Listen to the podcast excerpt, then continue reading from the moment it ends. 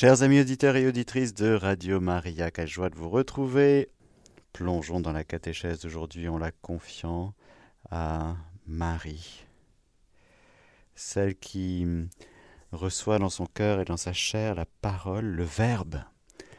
Le Verbe fait chair, la mère du Verbe.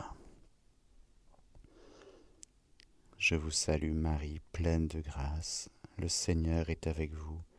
Vous êtes bénie entre toutes les femmes, et Jésus, le fruit de vos entrailles, est béni. Sainte Marie, Mère de Dieu, priez pour nous pauvres pécheurs, maintenant et à l'heure de notre mort. Amen.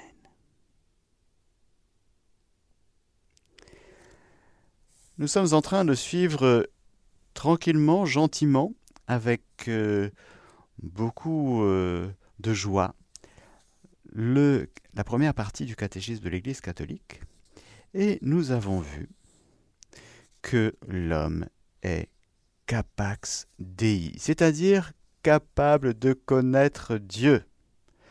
Alors capable de connaître Dieu à travers la création, à travers ses expériences, en remontant aux causes, naturellement, l'homme, qui est naturellement religieux, est capable de dire, avec ses mots à lui, son langage certes imparfait, mais capable de dire avec certitude non seulement que Dieu existe, mais qu'il est à la source et à la fin de toute chose, de tout ce qui est, sans se tromper.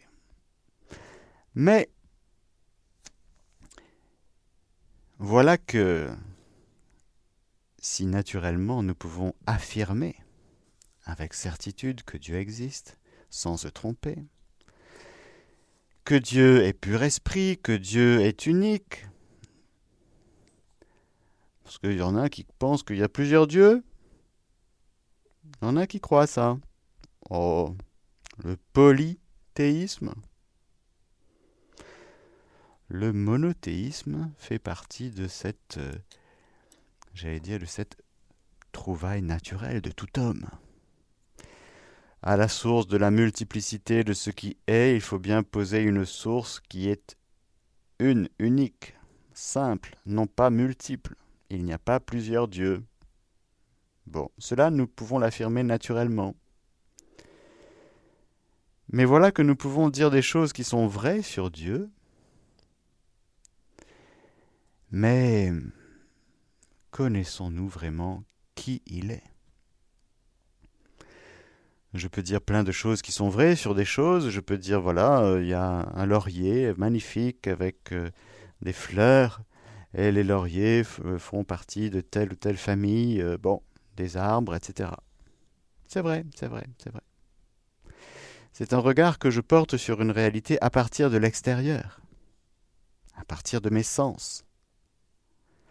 Pour Dieu, à partir de toutes mes expériences, nous l'avons déjà vu, parmi ces fameuses cinq voies de connaissance naturelle de Dieu, je peux arriver à connaître Dieu, mais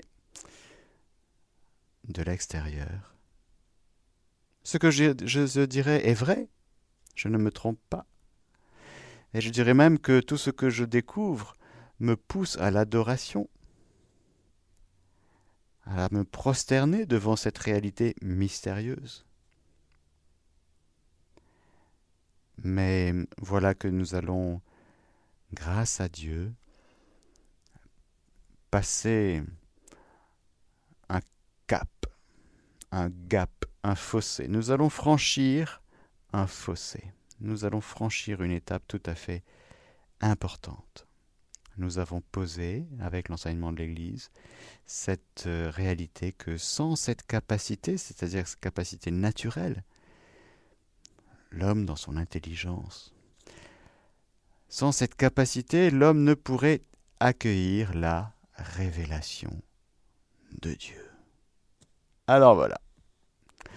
Voilà que c'est Dieu qui va venir à la rencontre de l'homme. Paragraphe 50. Par la raison naturelle, l'homme peut connaître Dieu avec certitude à partir de ses œuvres, mais il existe un autre ordre de connaissance que l'homme ne peut nullement atteindre par ses propres forces. celui de la révélation divine. Par une décision tout à fait libre, Dieu se révèle et se donne à l'homme. Il le fait en révélant son mystère, son dessein bienveillant qu'il a formé de toute éternité dans le Christ en faveur de tous les hommes. Il révèle pleinement son dessein en envoyant son Fils bien-aimé, notre Seigneur Jésus-Christ, et l'Esprit Saint. Alors allons faire un petit tour du côté de la parole de Dieu, du côté de Éphésiens 1. Vous êtes prêts? Sagesse de Dieu, soyons attentifs. Dieu vient nous parler à travers sa parole aujourd'hui. Attention, Éphésiens 1. Et nous sommes, nous avons invoqué la Vierge Marie, Mère du Verbe, pour qu'elle dispose nos cœurs à entendre cette parole d'une manière tout à fait nouvelle, actuelle, aujourd'hui, maintenant, pour moi. Le Seigneur me dit, Béni soit le Dieu Père de notre Seigneur Jésus-Christ, qui nous a bénis par toutes sortes de bénédictions spirituelles aux cieux dans le Christ.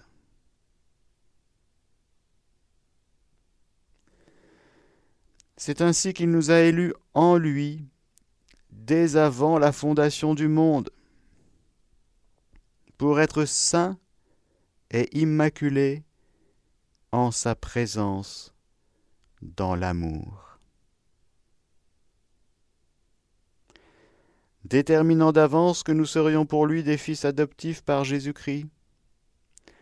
Eh oui, il n'y a pas, au sens strict, de succession en Dieu, il n'y a pas avant, pendant, après. Nous, on dit déterminant d'avance, et déterminant de toute éternité on est en train de dire que Dieu a un plan, a un dessein, EIN. Alors là, on bascule. Attention, on bascule du côté de Dieu. Tel fut le bon plaisir de sa volonté. Dieu a une volonté, Dieu est volonté, il veut des choses, il fait des choses, il dit des choses, il révèle. Ah. À la louange de gloire de sa grâce, dont il nous a gratifiés dans le bien-aimé. En lui, dans ce bien-aimé, dans ce Christ, dans ce Jésus, nous trouvons la rédemption. Par son sang, la rémission des fautes. Ah selon la richesse de sa grâce. Quel bonheur qu'il nous a prodigué en toute sagesse et intelligence. Il nous a fait connaître le mystère de sa volonté, ce dessein bienveillant qu'il avait formé en lui par avance, pour le réaliser quand les temps seraient accomplis. Deux points. Ramener toute chose sous un seul chef, le Christ. Les êtres célestes comme les terrestres. Il y a les êtres célestes, oui. C'est en lui encore que nous avons été mis à part, désignés d'avance selon le plan préétabli de celui qui mène toutes choses au gré de sa volonté pour être à la louange de sa gloire ceux qui ont par avance espéré dans le Christ. C'est en lui que vous aussi, après avoir entendu la parole de vérité, l'évangile de votre salut, et y avoir cru, vous avez été marqués d'un sceau par l'esprit de la promesse.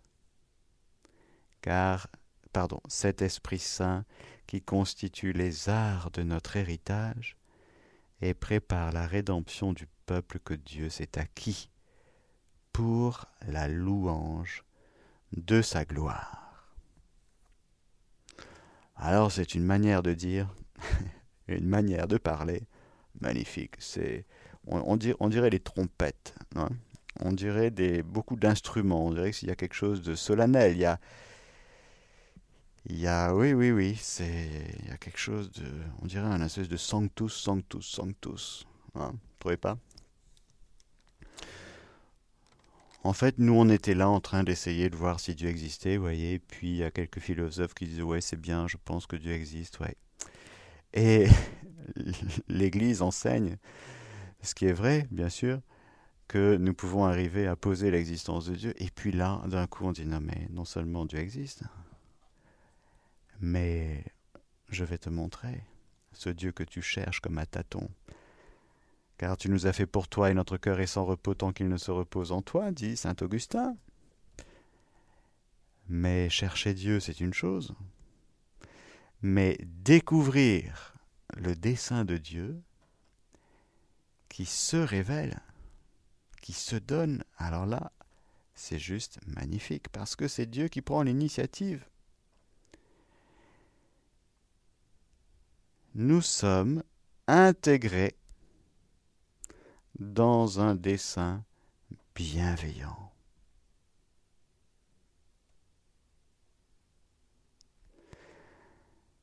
Alors, frères et sœurs,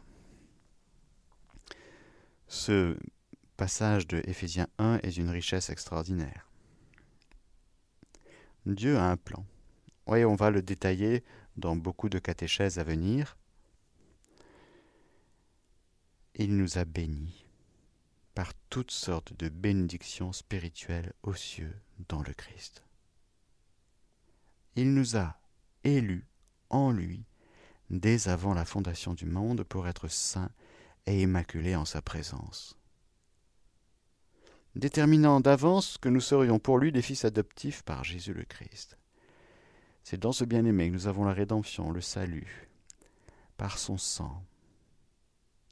De sorte que il y a un dessein de Dieu qui s'accomplit. Nous allons le voir, nous allons bien voir ce que c'était que cet état de justice et de sainteté originel que nos premiers parents avaient. Nous allons voir ce que c'est que le mystère de la création. Nous allons voir ce que c'est que le péché, le péché d'Adam et Ève, le péché personnel et puis le péché, ce qu'on appelle le péché originel, c'est-à-dire le péché de nature, c'est-à-dire que notre nature humaine a été considérablement affaiblie. De sorte que Ève, la mère des vivants, va enfanter son premier enfant, non seulement dans la douleur, mais dans le péché, c'est-à-dire dans une nature humaine très affaiblie. Pécheur, ma mère m'a conçu. Ben oui. Non pas que j'ai commis un péché quand je suis depuis tout petit, tout petit, tout petit. Non, c'est pas ça. C'est que de fait, la nature humaine est contaminée.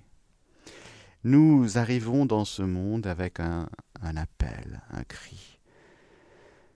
D'ailleurs, quand on sort du sein maternel, on pousse un, cri. Hein c'est comme non seulement on, bien sûr biologiquement on change de, milieu vital, mais et on se prend d'un coup euh, un paquet d'air, mais c'est comme un appel, hein. un appel vers le salut, un appel vers le Rédempteur, car nous avons tous besoin du Rédempteur. Il y a donc Dieu qui accomplit son dessein dans le temps et dans l'espace, en tenant compte de tout, tout, absolument tout, qui mène les choses. C'est bon de se redire dans ces périodes un peu troublées. On se dit, ben c'est peut-être, euh, je sais pas, euh, Washington, Poutine, euh, les politiques, qui, qui c'est qui mène? Le business, l'argent, le démon, qui mène les choses c'est Dieu qui mène les choses. Car au milieu de tout, les chaos, au milieu de toutes les circonstances, au milieu de tout, il y a Dieu qui accomplit son dessein. Ça s'appelle la providence. Nous allons y revenir. Prendrons du temps, une catéchèse spéciale là-dessus, parce que c'est bien important de comprendre notamment ce qu'on appelle les causes premières et les causes secondes, parce que sinon on va mettre euh, Dieu responsable de tout. Non, Dieu n'est pas à notre niveau à nous. Donc si quelqu'un envoie un missile sur quelqu'un d'autre ou tue quelqu'un, ce n'est pas Dieu. Non, non, c'est pas Dieu. Bon. On verra ça. Mais lorsque nous parlons d'ores et déjà aujourd'hui du dessein de Dieu bienveillant, c'est qu'au milieu de tout et qu'au-delà de tout, car Dieu est au-delà de tout. Il est Dieu. Il ne dépend pas des circonstances pour agir. Il n'est pas limité. Il ne s'adapte pas. Il fait ce qu'il a à faire. Et qu'est-ce qu'il fait? Selon le gré, le bon plaisir de sa volonté, il a entendu le cri de son peuple. Et il répond, il envoie son Fils. Non seulement pour nous sauver, c'est la première étape, le salut. Et c'est une étape essentielle, capitale, car on ne peut aller au ciel sans passer par euh, l'accueil du salut en Jésus et en Jésus seul. Mais c'était une première étape dans le dessein bienveillant de Dieu. Ramener toutes choses sous un seul chef, le Christ, les êtres célestes comme les terrestres. Autrement dit, Dieu veut non seulement sauver l'humanité, ramener à lui, mais sous un seul chef. Donner le pouvoir, la puissance et le règne à Jésus, son Fils, roi de l'univers. Car Adam et Ève étaient rois et reines de l'univers, et voilà que le nouvel Adam et la nouvelle Ève doivent être rois et reines du royaume de la divine volonté. Il y a donc ce royaume de Dieu qui est advenu jusqu'à nous et qui doit gagner, et qui doit gagner du terrain dans les cœurs, dans les familles, dans la société aussi. Mais selon que nous accueillons la grâce ou que nous la refusions, c'est la cité de Dieu de Saint Augustin. Nous y reviendrons. Avec le don du Saint-Esprit à la Pentecôte, l'humanité va passer à un nouveau régime, tout à fait nouveau, celui de la christification. Il n'y avait pas de Jésus avant, il n'y avait pas de christianisme, il n'y avait pas une seule église, il n'y avait pas... Il n'y avait rien. Les temps n'étaient pas encore accomplis. Or, quand vint la plénitude du temps, Dieu envoya son Fils né d'une femme. Et donc, il y a un moment tout à fait particulier, une période, un kairos, qui est l'annonciation, l'incarnation, l'incarnation rédemptrice. Et voilà qu'il fallait que Dieu vienne prendre dans le dessein de Dieu notre humanité pour nous sauver chacun de nous. Il y a cet aspect du salut, de la rédemption, cet aspect de la guérison, de la réconciliation. Nous avions besoin de nous réconcilier avec Dieu, de rencontrer Dieu, et nous étions incapables de le faire, alors Dieu est venu. Dans l'histoire, ce qu'on appelle l'histoire sainte, qui a créé le temps? Qui a créé l'espace? À qui appartiennent le temps et l'espace? Alors oui, c'est à Dieu, le Créateur, qui a posé, qui a déposé l'homme et la femme pour qu'ils dominent sur toute chose, qu'ils règnent en étant en communion avec Dieu. Alors oui, ça allait donner des choses splendides. Péché. Et donc nous avons raté, nous avons blessé, offensé Dieu, nous nous sommes fait si mal, nous aussi, et nous avons massacré cette planète. On est en plein dedans, on est en plein dedans. Or, qui mène toute chose à l'accomplissement de ses desseins?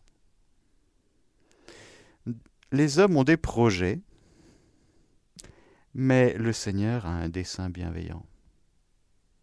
Ce n'est pas la même chose. Et ce n'est pas la même chose, la même manière d'agir. Alors, c'est ce que nous appelons la révélation divine. C'était quelque chose de tout à fait particulier. C'est que Dieu, qui habite une lumière inaccessible, veut communiquer sa propre vie divine aux hommes librement créés par lui, nous dit le catéchisme, paragraphe 52 pour en faire dans son Fils unique des fils adoptifs, en se révélant lui-même. Dieu veut rendre les hommes capables de lui répondre, de le connaître et de l'aimer, bien au-delà de tout ce dont ils seraient capables d'eux-mêmes.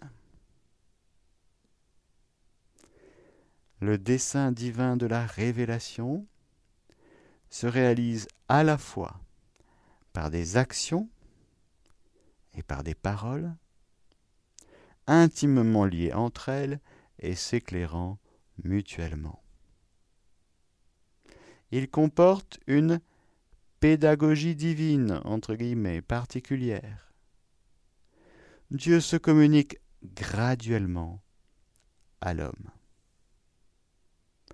Il le prépare par étapes à accueillir la révélation surnaturelle qu'il fait de lui-même et qui va culminer dans la personne et la mission du Verbe incarné, Jésus-Christ.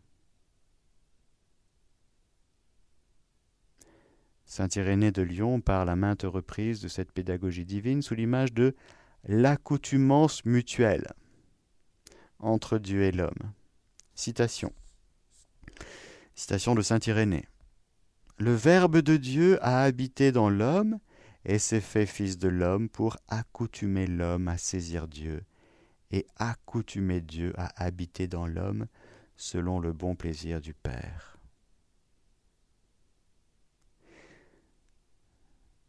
C'est très important de comprendre que,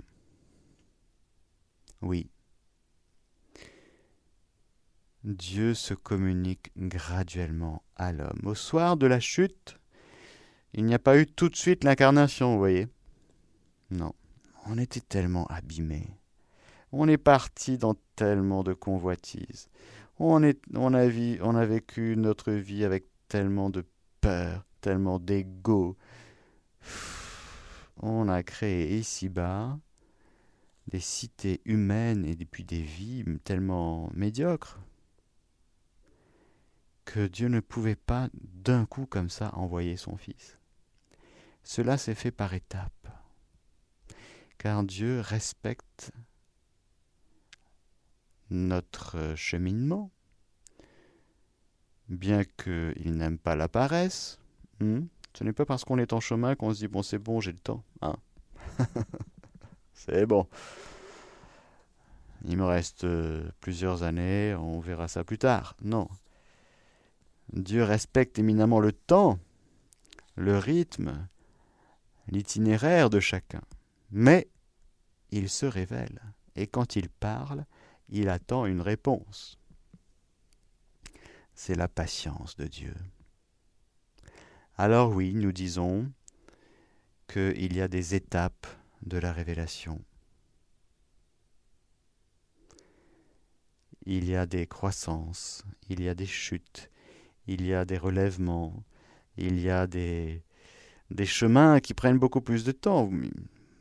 40 ans pour passer de l'Égypte en terre promise, mais c'est un peu lent, non, Oui, c'est très très lent. Et en même temps, Dieu se sert même de notre lenteur. Vous voyez comment il est. Pour nous éduquer, pour nous envoyer des choses très importantes pendant 40 ans. Cette génération m'a dit, ce peuple a le cœur égaré, il n'a pas connu mes chemins, c'est fou. Pour faire euh, Paris-Marseille, il est, passé par euh, Helsinki, euh, Pékin. ah, c'est Paris-Marseille. Allez hop. Bah non. Alors, oui, il y a des étapes. Tout d'abord, je suis au paragraphe 54. Dieu qui a créé et conserve toutes choses par le Verbe, donne aux hommes dans les choses créées un témoignage incessant sur lui-même. Voulant de plus ouvrir la voie d'un salut supérieur, il se manifesta aussi lui-même, dès l'origine à nos premiers parents. Il les a invités à une communion intime avec lui-même, en les revêtant d'une grâce et d'une justice resplendissante.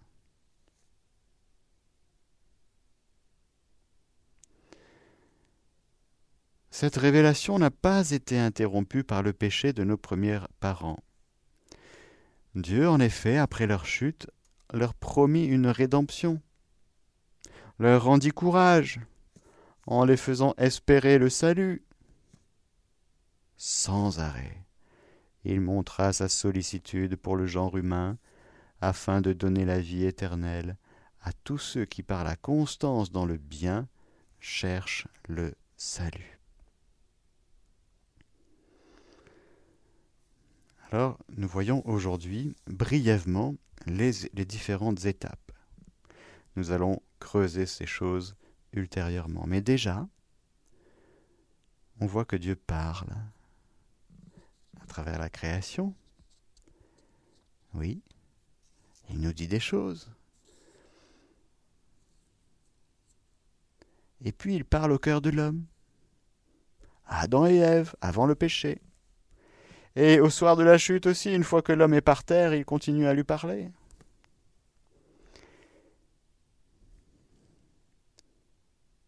Une fois l'unité du genre humain morcelée par le péché, Dieu cherche tout d'abord à sauver l'humanité en passant par chacune de ses parties. L'alliance avec Noé, après le déluge, exprime le principe de l'économie divine envers les nations, c'est-à-dire envers les hommes regroupés d'après leur pays, chacun selon sa langue et selon leur clan.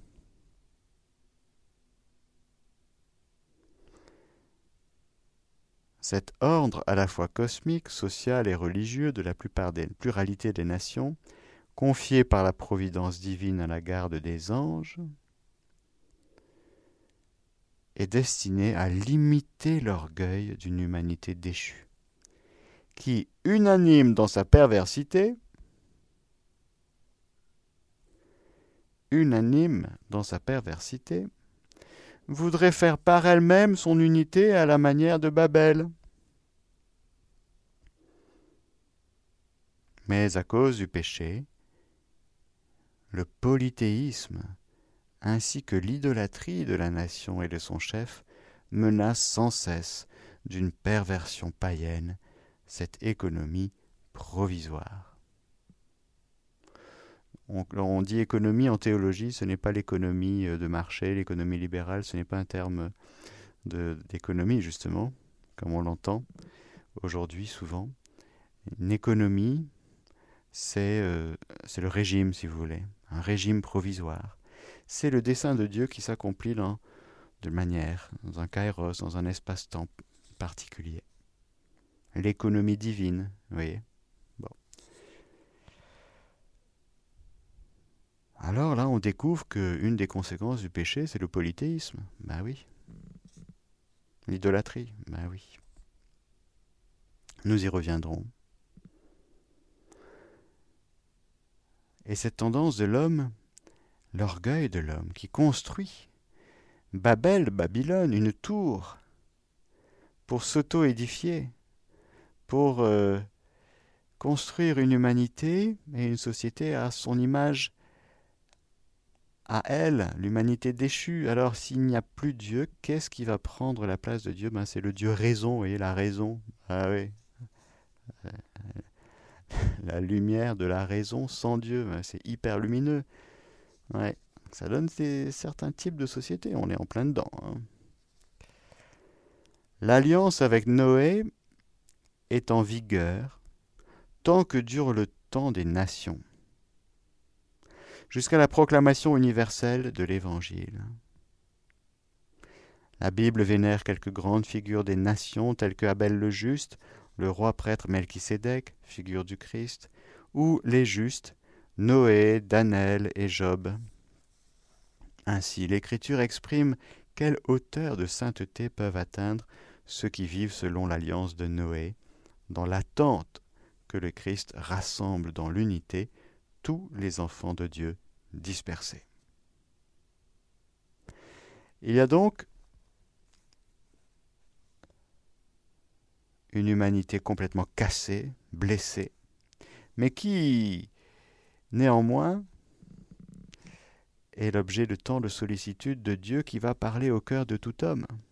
Et donc, il va donner ce qu'on appelle la loi naturelle, c'est-à-dire Dieu va continuer à illuminer le cœur de l'homme pour que, au milieu des ténèbres, il puisse chacun, là où il est, dans son conditionnement, son contexte euh, religieux, familial, sociétal, euh, puisse entendre une voix qui dit à son cœur Fais ce qui est bien évite le mal, pour qu'il puisse retrouver un sentier au milieu des buissons et s'ouvrir petit à petit et de génération en génération à celui qui sera la lumière du monde. Au paragraphe 59, je suis maintenant pour rassembler l'humanité dispersée, Dieu élit Abraham, en l'appelant hors de son pays, de sa parenté, de sa maison, pour faire de lui Abraham, c'est-à-dire le père d'une multitude de nations. En toi seront bénies toutes les nations de la terre. Le peuple issu d'Abraham sera le dépositaire de la promesse faite au patriarche, le peuple de l'élection, appelé à préparer le rassemblement un jour de tous les enfants de Dieu dans l'unité de l'Église. Il sera la racine sur laquelle seront greffés les païens devenus croyants. Alors oui, avec Abraham, avec Abraham, chapitre 12 de la Genèse, nous entrons dans une nouvelle étape, dans cette révélation divine. Dieu va parler à Abraham, il va le conduire. Abraham va l'obéir, il aura la foi. Et en obéissant à Dieu dans la foi, il sera éprouvé, il va vivre des tas de choses euh, impressionnantes. Mais voilà qu'il va inscrire sur cette terre un nouveau mode de déplacement. Car quand on a la foi et qu'on marche dans la foi, on inscrit sur terre un itinéraire nouveau, qui vient d'en haut, qui est selon la volonté de Dieu, qui est selon la parole de Dieu, l'obéissance de la foi. Il est magnifique, Abraham, et le catéchisme euh, au paragraphe 61 nous dit avec raison, bien sûr, les patriarches et les prophètes et d'autres personnages de l'Ancien Testament ont été et seront toujours vénérés comme saints dans toutes les traditions liturgiques de l'Église. Saint Abraham, priez pour nous, oui. Saint Moïse. Avec justement les patriarches. Dieu forma Israël comme son peuple en le sauvant de l'esclavage de l'Égypte. Il conclut avec lui l'alliance du Sinaï et lui donna par Moïse sa loi pour qu'il le reconnaisse et le serve comme le seul Dieu vivant et vrai. Père, provident et juste juge, et qu'il attende le Sauveur promis. Alors oui, Israël est le peuple sacerdotal de Dieu, celui qui porte le nom du Seigneur. C'est le peuple de ceux à qui Dieu a parlé en premier, le peuple des frères aînés dans la foi d'Abraham. Avec cette élection, il y a quelque chose de tout à fait particulier qui va se passer. Il y aura le signe de l'élection, la circoncision, il y aura les promesses de terre promise, il y aura les prophètes qui seront envoyés par Dieu et par qui Dieu va former son peuple dans l'espérance du salut. Car la loi ne sauve pas. C'est Dieu seul qui sauve. Donc, par les prophètes, Dieu forme son peuple dans l'espérance du salut, dans l'attente d'une alliance nouvelle et éternelle, destinée à tous les hommes, et qui sera inscrite dans les cœurs. Les prophètes annoncent une rédemption radicale du peuple de Dieu, la purification de toutes ses infidélités, un salut qui inclura toutes les nations, pas que les Juifs. Ce seront surtout les pauvres, et les humbles du Seigneur qui porteront cette espérance. Les femmes saintes comme Sarah, Rebecca, Rachel, Myriam, Déborah, Anne, Judith et Esther ont conservé vivante l'espérance du salut d'Israël, la figure la plus pure en est Marie. Alors voilà, frères et sœurs, que nous arrivons au seuil avec toutes ces promesses, tout ce peuple d'Israël, toute cette pédagogie divine dans l'histoire et dans la géographie, nous arrivons au seuil de la plénitude de toute la révélation, avec l'envoi par Dieu de son propre Fils. Car on savait bien que Dieu était non seulement unique mais un.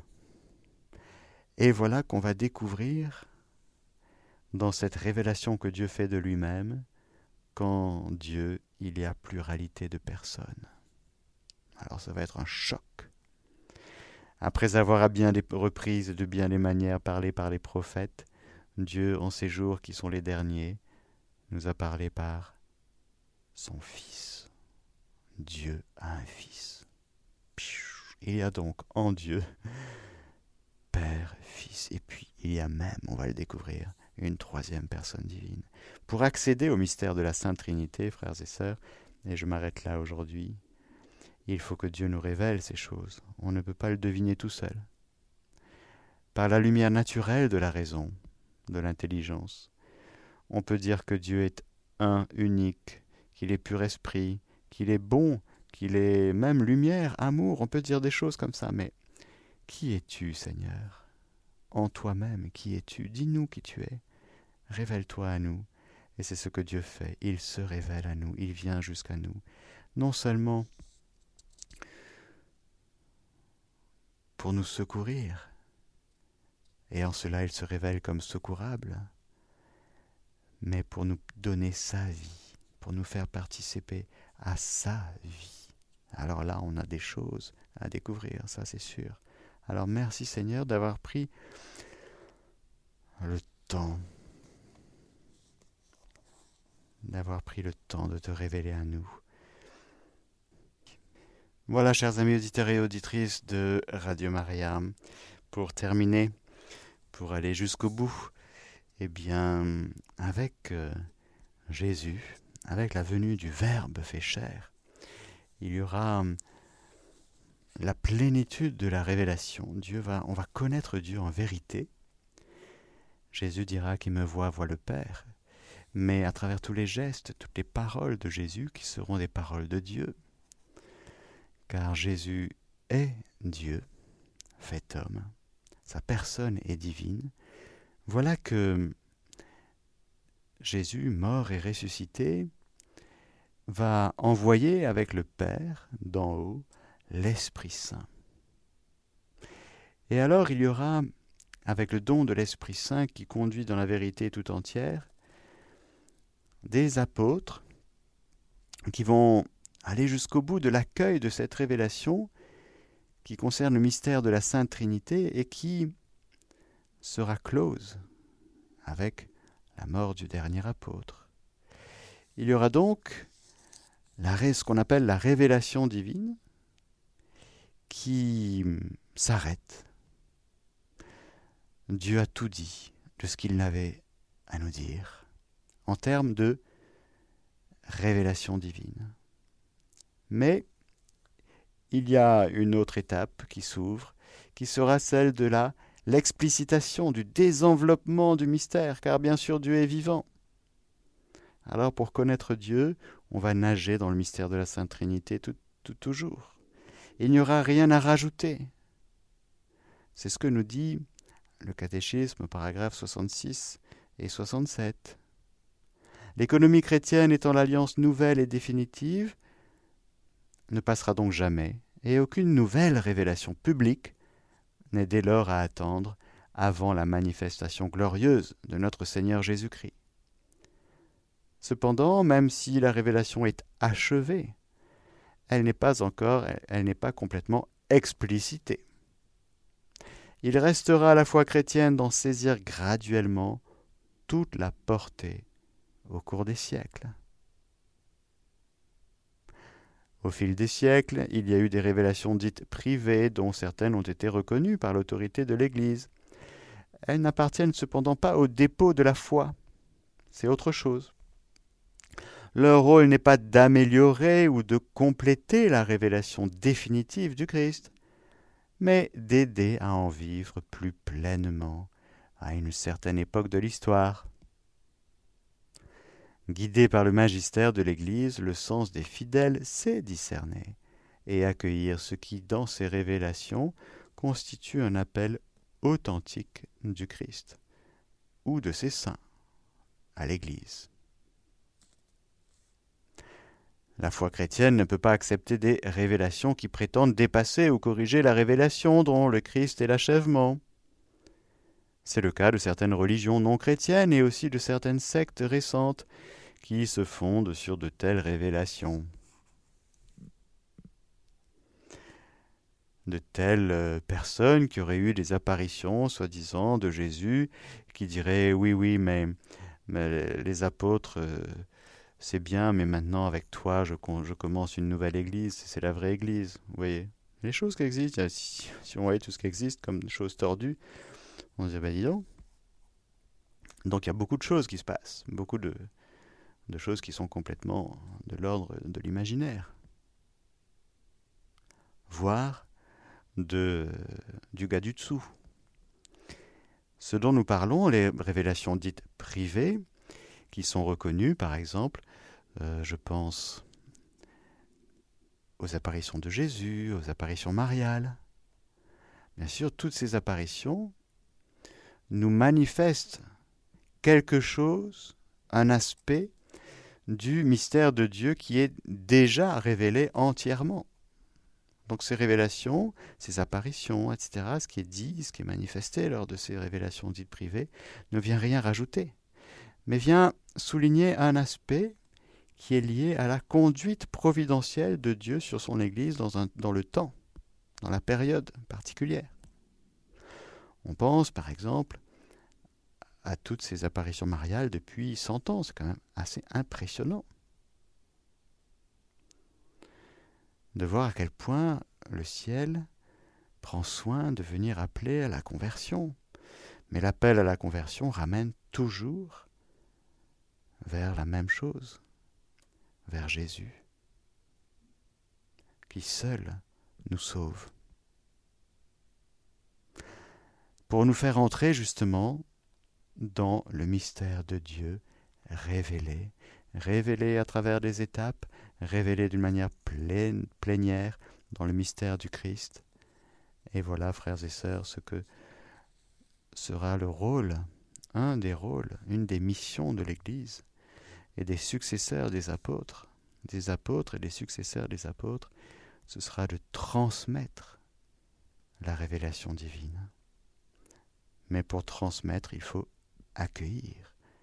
Il faut laisser cette révélation que Dieu fait de lui-même prendre racine, s'enraciner en nous. C'est ce que nous allons voir la prochaine fois. Soyez bénis et que le Seigneur vous bénisse, lui qui est Père, Fils et Saint-Esprit. Amen. Chers auditeurs de Radio Maria, c'était la catéchèse du Père Mathieu que vous pouvez réécouter en podcast sur notre site internet www.radiomaria.fr.